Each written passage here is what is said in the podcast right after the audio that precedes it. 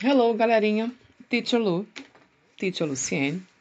Nesse momento, a teacher vai abordar com vocês, mais uma vez, a aula 4, que vocês lembram que é aquela aula onde vocês começam a praticar, né? E testar o conhecimento que vocês acabaram de adquirir, né? A aprendizagem que está sendo testada nesse momento, né? Com relação aos conteúdos vistos nas aulas 1, 2 e 3. Essa aula 4 é do terceiro bimestre do sétimo ano. Recapitulando: sétimo ano, terceiro bimestre, aula 4, que a gente chama de Let's Practice, né? Vamos praticar. Ok. Logo no início, né, nos primeiros exercícios, vocês conseguem perceber que vocês precisam avaliar ler a oração e descobrir a exata forma verbal do verbo em questão, né? Qual é a forma, qual é a maneira de conjugar o verbo que está sendo abordado? Na primeira sentença, por exemplo, nós temos o verbo visit, né? Se ele se encontra, se a sentença se encontra na forma afirmativa, então vocês têm que lembrar, né? Quais são as letras que nós usamos, empregamos, adicionamos ao verbo em questão. Visit, que é visitar, na forma afirmativa do simple past. Né?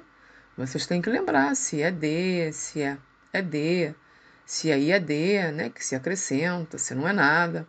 Vocês têm que voltar lá, recapitular as regras para poderem responder. E da mesma forma, as próximas, né?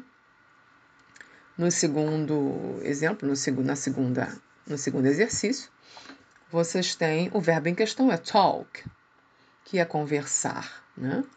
Também é uma afirmativa. A oração está na forma afirmativa do simple past.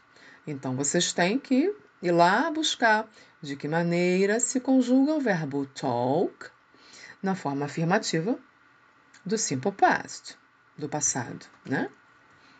Da mesma forma, a terceira sentença, que fala, comenta algo sobre Beto Carreiro, também no simple past de forma afirmativa, envolve o verbo travel. Travel, que é viajar. Né?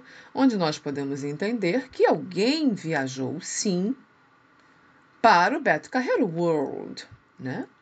Então, vocês deem uma olhadinha novamente às regras e né, observem para o verbo travel ou ao verbo travel o que é acrescentado no simple past, no tempo passado, na forma afirmativa. Né?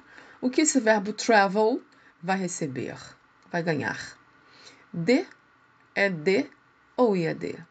Deem uma olhadinha lá nas regras, né?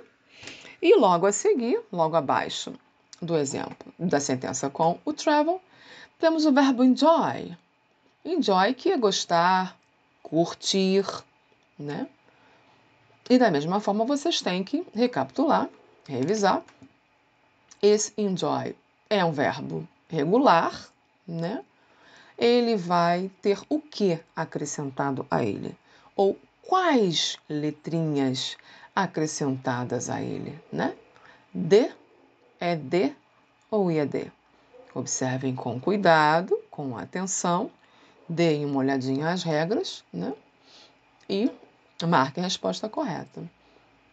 E esse último exemplo dessa página, que vem logo abaixo do enjoy, nós temos o verbo have, que não é um verbo regular, já é um verbo irregular diferenciado né? Vocês têm que ir lá observar qual é a forma dele no simple past, né?